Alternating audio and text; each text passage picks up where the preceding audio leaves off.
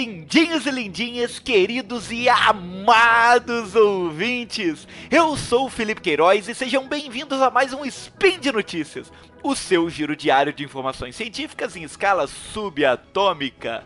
E hoje eu tô aqui com ele, o elucidativo e eletrizante Pena. Ah, wala wala, pessoal, seus lindos. Hoje é dia 10 Nixon no Decatrian e dia 13 de dezembro do calendário errado. E nós vamos falar o que? Das últimas notícias do mundo da ciência. E são elas: Experimento quântico inverte a flecha do tempo. Tempestades são capazes de causar reações nucleares. Speed Notícias.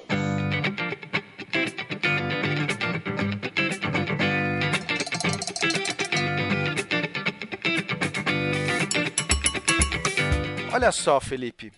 É, uma, uma equipe liderada aqui pelo Roberto Serra, da Universidade Federal do ABC, em Santo André, é, conseguiram fazer um, um experimento quântico que induziu, que conseguiu mostrar uma inversão na seta do tempo. Parece que em certas condições eles conseguiram fazer o calor fluir do objeto mais frio para o objeto mais quente, violando o que parece ser uma violação da lei da termodinâmica. Não é muito Pois é, interessante Peninha, isso? peraí, peraí, é, volta aí que o que você falou aí é verdade. Eu aprendi, eu ensino, inclusive, que de acordo com a segunda lei da termodinâmica, o calor sempre vai fluir de um corpo mais quente para um corpo mais frio. A entropia ela não pode ser negativa, então como é que funciona isso aí? Não faz muito sentido para mim não. Para começar esse assunto, eu vou é, tratar um pouquinho desse tema da seta do tempo.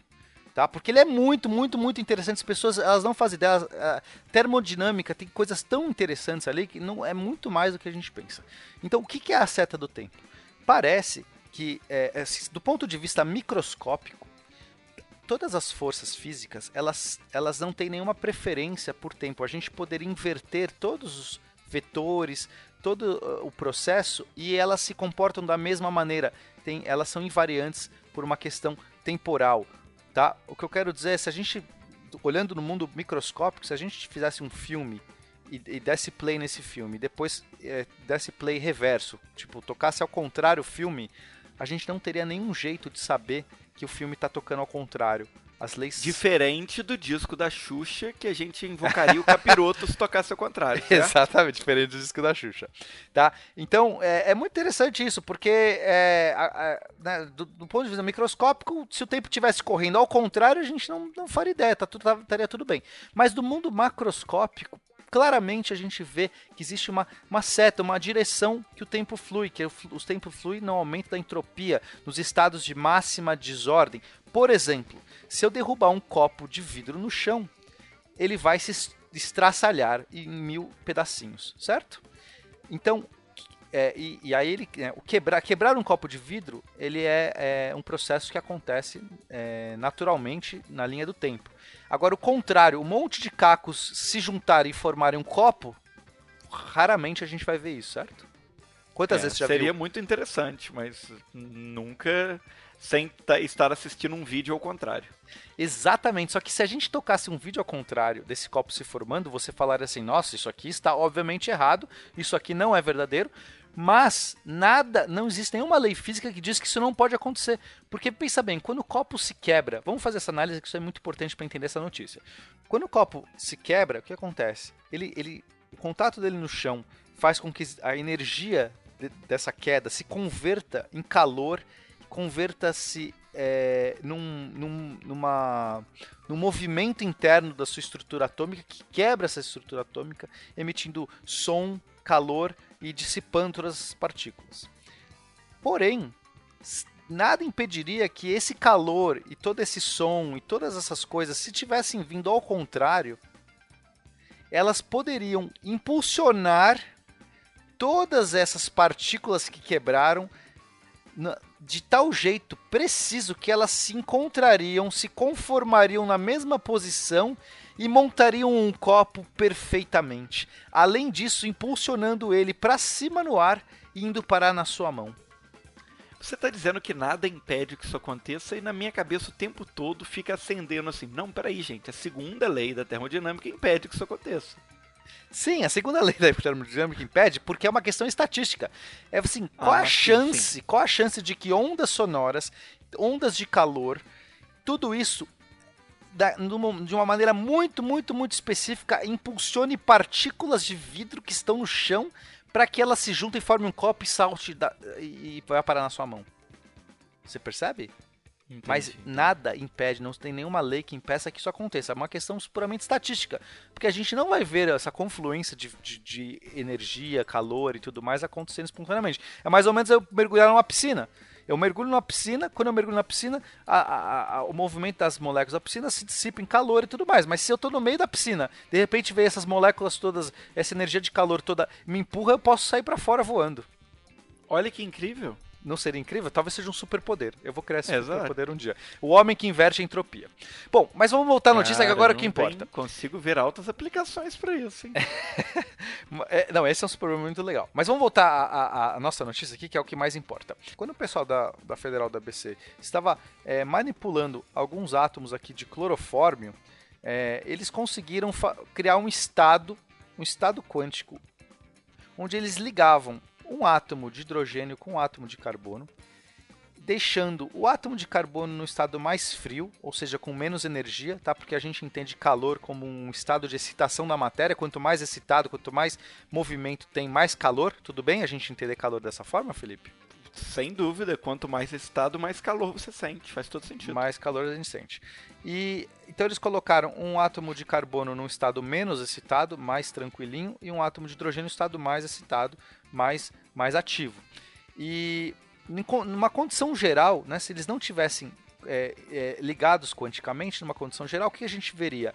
O átomo de hidrogênio está muito agitado, quando encontra- entrasse em contato com o átomo de carbono, iria esquentar o átomo de carbono, passando essa excitação dele para o átomo de carbono, e os dois ficariam quentes, os dois ficariam morninhos, né? Um estava muito quente, sentido.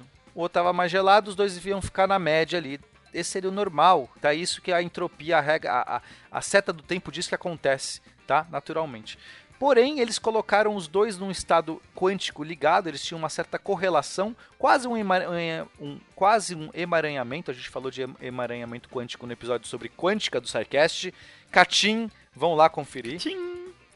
É, de- só que nessa condição muito específica a gente via o átomo de carbono que estava mais frio passar calor para o átomo de hidrogênio e o resultado final é que o átomo de carbono ficou mais frio ainda e o átomo de, de hidrogênio ficou extremamente excitado, extremamente quente, estava pelando.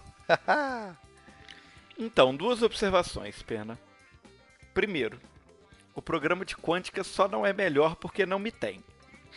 certo. Vou corrigir Segundo, isso. e mais importante, você o que você acabou de fazer aí pra mim foi descrever o casamento. Ah, olha aí. Porque analisa bem, antes do emaranhamento, eles chegavam ali e aí um passava excitação pro outro e no final das contas estava todo mundo excitado e aquela loucura toda. Certo. No Aí momento do cria- casamento, que você Aí cria você um cria um emaranhamento, emaranhamento, você cria um elo ali, né, entre casamento, perfeito. eles. É isso aí. É. E aí, de repente, um chega lá super excitado, só que aí a outra vira pro lado e quer dormir. E Caraca, é fica um lado quente, isso. um lado frio e a brincadeira acaba assim. É isso. isso? É exatamente isso. E melhor, depois dessa, desse resultado dessa interação, o elo de ligação se extingue. E cada um vai o pro que seu faz lado. todo sentido também. Que é um aí, ó. divórcio. Caraca, é, É. perfeito. Essa notícia é, é- re- escreve a vida real. Tá vendo? ó? Tinha que tá, tinha que estar junto com a galera a da quântica da aí, vida ó. real, cara. Isso aqui dá um paper. Então vamos tentar entender melhor por que isso está acontecendo, né? O- é, de fato, a gente não pode falar que está violando a seta do tempo.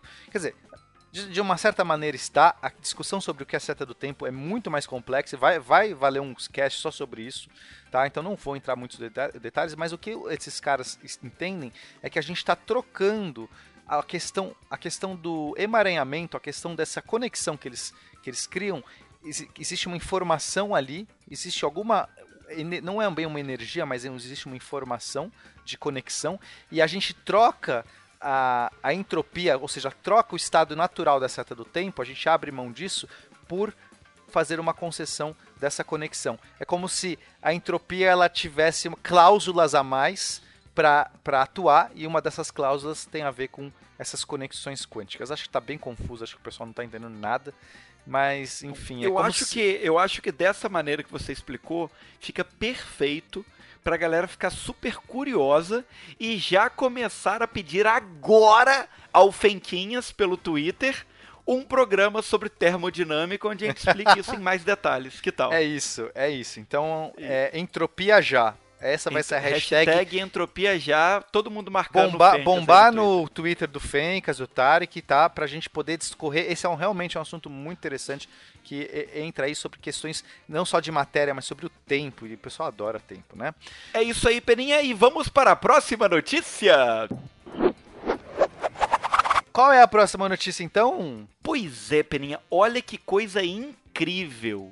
Pela primeira vez, um grupo de cientistas testemunhou um relâmpago desencadeando reações nucleares na atmosfera. Olha que loucura. Não, não, não foi a primeira vez, porque na verdade existe um outro processo que acontece na atmosfera que, desen que desencadeia reações nucleares, que é o bombardeamento de raios cósmicos. A gente já falou sobre esse, sobre esse, essa questão lá quando a gente falou dos muons, né, da pirâmide, que os raios cósmicos batiam e geravam muons. Mas essa foi a primeira vez que uma tempestade pôde gerar esse tipo de, de coisa. Foi isso que você falou e eu tô cagando aqui regra? É, é isso, é isso aí, é isso aí. Mas você sabe, né, Pena, que cada vez que eu aprendo um pouquinho mais de ciência com você aqui no Spin de Notícias, eu percebo o quanto os autores de quadrinhos estavam certos, né? Ah, lá vem você com esses caras, de novo. Não, porque é. analisa comigo. Vamos, lá, vamos lá, vamos lá. Vamos lá. aqui. Ó, as tempestades cósmicas deram poder pro Quarteto Fantástico. Certo. E aí, beleza, eu entendo. A radiação cósmica ali fez uma alteração raios no DNA dele, é, os raios cósmicos deram poderes. alteraram o DNA deles, dando poderes para eles. Certo. Os raios gama deram poder pro Hulk. É, você já disse, já aprendi isso aí também. Pois é, faz todo sentido. Faz, radiação gama, faz, né? radiação mudando gama, o claro. DNA da pessoa.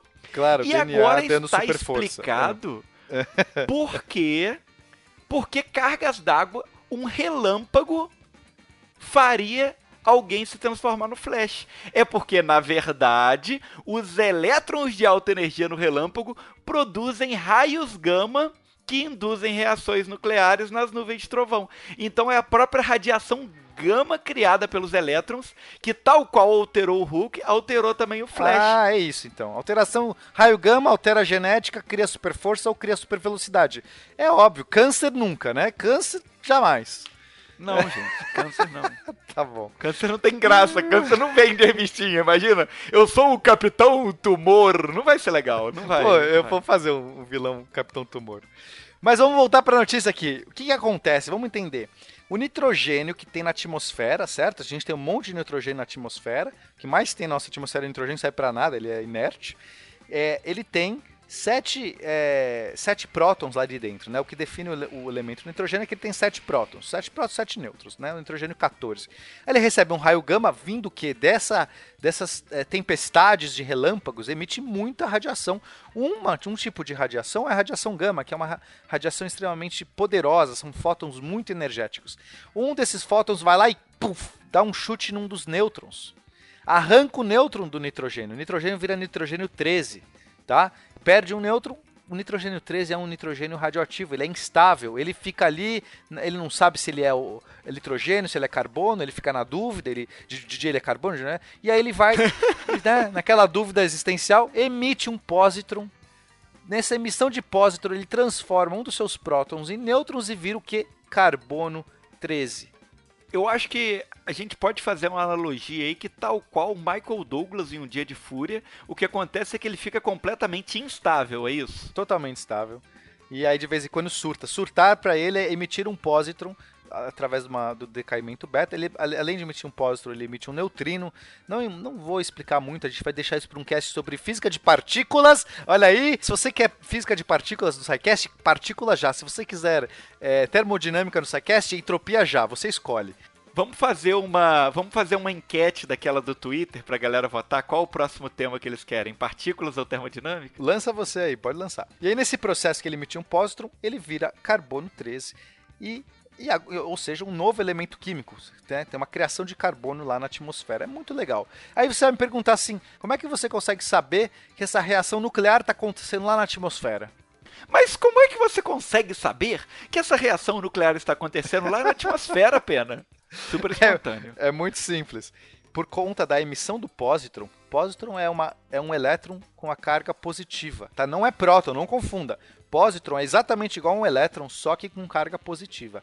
Esse positron ele é altamente reagente, ele é, um, ele é uma antimatéria, ele reage muito com o elétron, de tal maneira que se ele encontra o elétron, e tem muito elétron, todo elemento químico tem elétron, que mais tem elétron por aí, ele reage, se aniquila mutuamente, tanto o positron quanto o elétron se aniquilam e emitem em seu lugar uma radiação muito específica, que é uma radiação, também é um raio gama, mas na linha de energia 0.511 megaelectronvolts é uma assinatura tão precisa essa que quando os cientistas no, nos detectores lá da, do Japão, né, liderados aí pela equipe do Teruaki Enoto, que é o, astrofísico, o astrofísico que conduziu essa experiência, né? Não só o astrofísico, como um molho delicioso, né? Molho Teruaki, assim, em japonês. Fica, Sempre uma delícia. E eles, tavam, eles fizeram essa detecção lá na, na, na usina nuclear de Kashiwazaki Kariwa Olha que legal, eu adoro esses nomes muito japoneses. Bom, cara, muito bom. Parece o nome de Super Sentai, cara. Muito bom.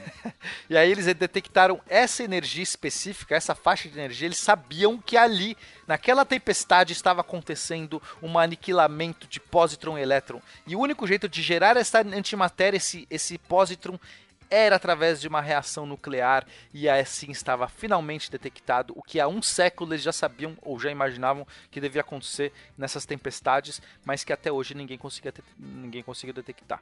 Que oh. havia uma, uma reação nuclear. Olha aí que foda. Adoro Tá ouvindo, caras. tá ouvindo? Palmas pra ciência. Olha que coisa linda, gente, ó. Que coisa emocionante. É isso, Peninha. E pra galera saber um pouquinho mais, a gente realmente vai entrar mais em detalhes no cast de física de partículas, né? A gente vai voltar ainda nesse tema. Mas por hoje é só. É isso, esse, lembrando que esse programa só é possível com o apoio, o seu apoio e o seu apoio e o seu apoio também através do Patreon, PagSeguro e tudo mais. Ajude a nossa causa e as notícias, os artigos comentados estão no post dessa notícia do Portal Deviante. Um beijo para vocês e até a próxima. Um beijão, pena. Até semana que vem, galerinha. Beijão!